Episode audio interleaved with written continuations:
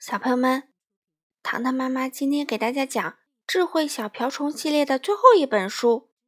小瓢虫又听见了什么？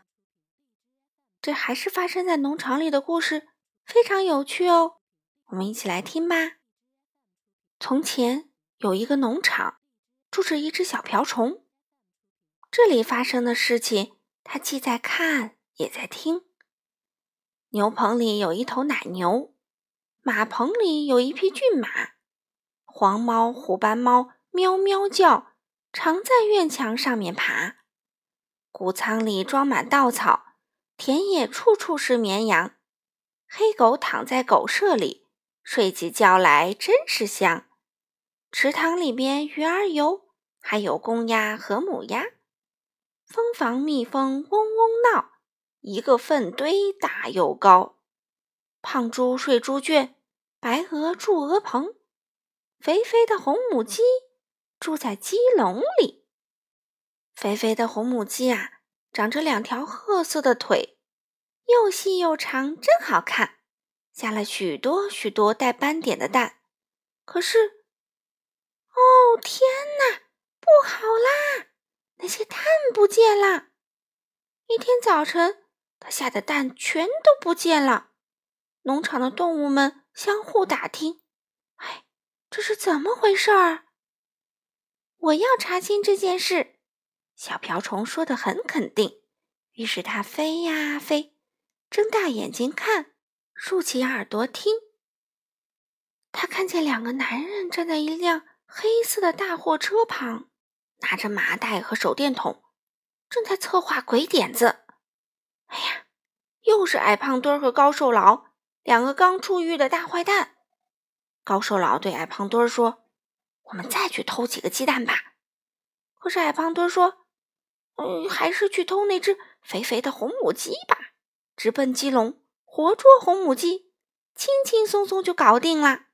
想想他以后能为我们下多少鸡蛋，想想那些鸡蛋能为我们赚多少钱。”高瘦老说：“我们马上就要当富翁啦！”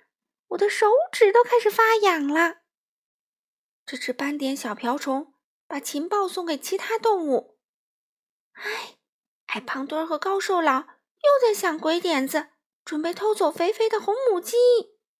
奶牛哞哞叫，母鸡咯咯叫，白鹅喔喔叫，鸭子嘎嘎叫，骏马。胖猪咳咳叫，绵羊咩咩叫，黑狗汪汪叫，黄猫、虎斑猫喵喵叫。两个坏蛋真卑鄙，我们绝不会让他们得手。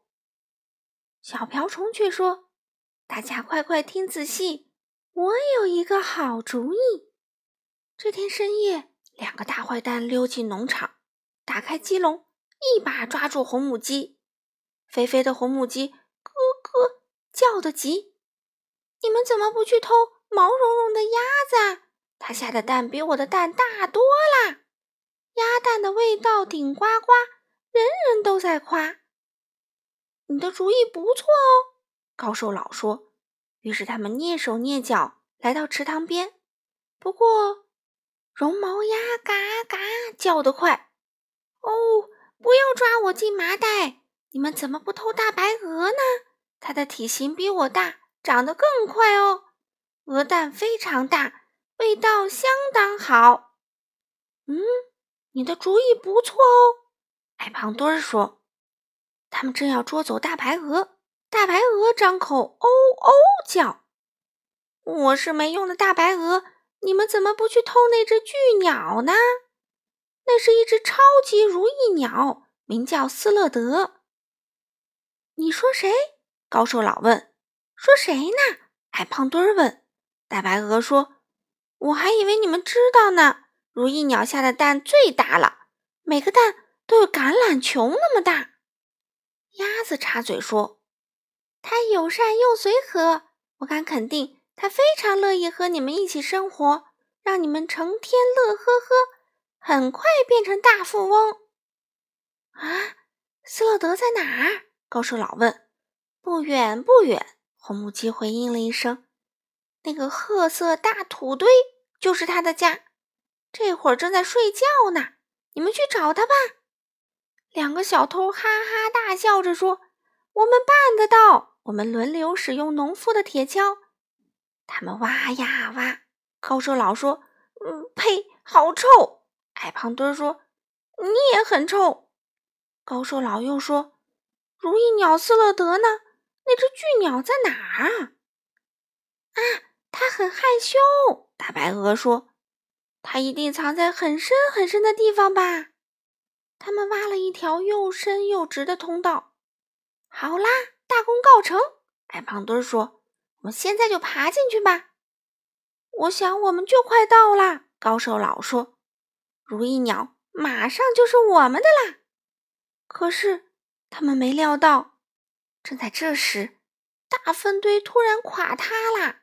矮胖墩儿说：“嗯，呸，呸呸，呸呸呸，从头到脚都是屎，真倒霉。”高瘦老抱怨说：“压根儿就没有巨鸟，全是他们瞎编的。”这时，其他动物从四周围过来，一起放声大叫：“嗯，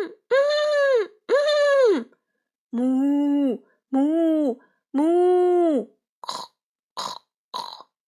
咩咩咩，汪汪汪，喵喵喵，太吵啦，太闹啦！农夫被吵醒了，大叫了一声：“我的天哪！”然后唤来农场的蜂王，交代了一句话：一群蜜蜂蜂拥而来。不停追赶着两个大坏蛋，他们吓得屁滚尿流，逃离了农场，再也不敢回来了。这会儿啊，奶牛哞哞叫，母鸡咯咯叫，白鹅哦哦叫，鸭子嘎嘎叫，骏马嗯嗯叫，胖猪吼吼叫，绵羊咩咩叫。黑狗汪汪叫，农夫拍手笑，黄猫、虎斑猫喵喵叫，小瓢虫却什么也不说。巨鸟呢？嘿嘿嘿，它也保持沉默。好了，小朋友们，智慧小瓢虫系列的故事，糖糖妈妈全部讲完了。你们喜欢听吗？我们下次再见吧。